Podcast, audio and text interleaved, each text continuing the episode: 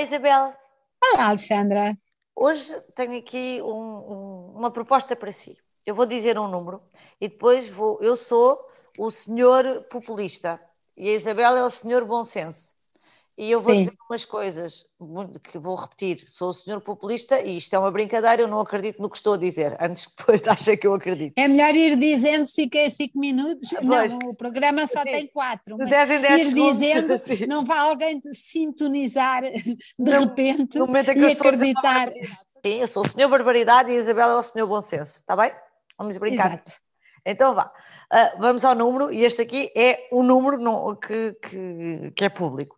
Há 5.700 condenados por abuso de menores uh, que estão numa lista que felizmente só, felizmente tem que tirar porque o senhor Barbaridades não daria felizmente, só as autoridades podem consultar. Primeira barbaridade, Isabel, acho inacreditável que nós não possamos saber quem é que são os nomes da lista para nos protegermos melhor. E eu, fazendo o papel do bom senso, uh, digo-lhe que não, que o disparate era imaginar que uh, qualquer vizinho ou qualquer pai ou mãe poderia ir ali à, à polícia pedir para consultar a lista uh, de, dos supostos, dos abusadores, porque eu acho que isto enlouquecia completamente uma comunidade e além de enlouquecer uma comunidade, atentava contra o direito, porque nós estamos a falar de pessoas condenadas e pessoas condenadas que pagaram já uma pena uh, de prisão ou outra.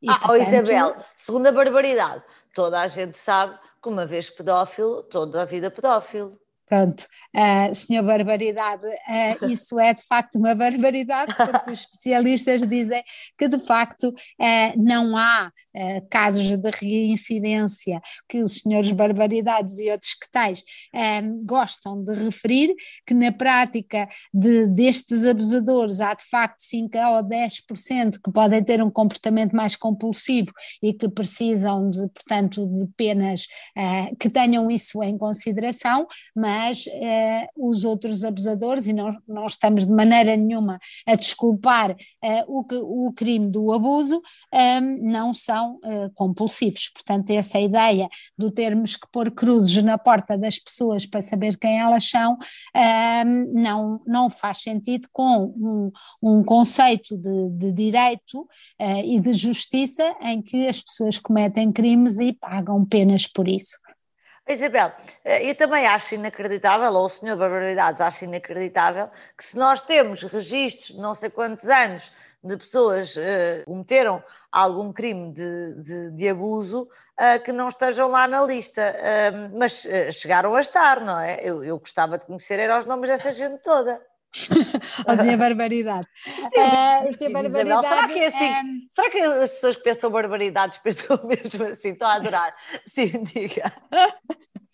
Não, portanto, o Tribunal Constitucional veio dizer que mandou retirar nomes que estavam nessa lista de condenados antes da entrada em vigor da lei em 2015, porque as leis, quando dizem respeito a direitos fundamentais, não podem ser retroativas.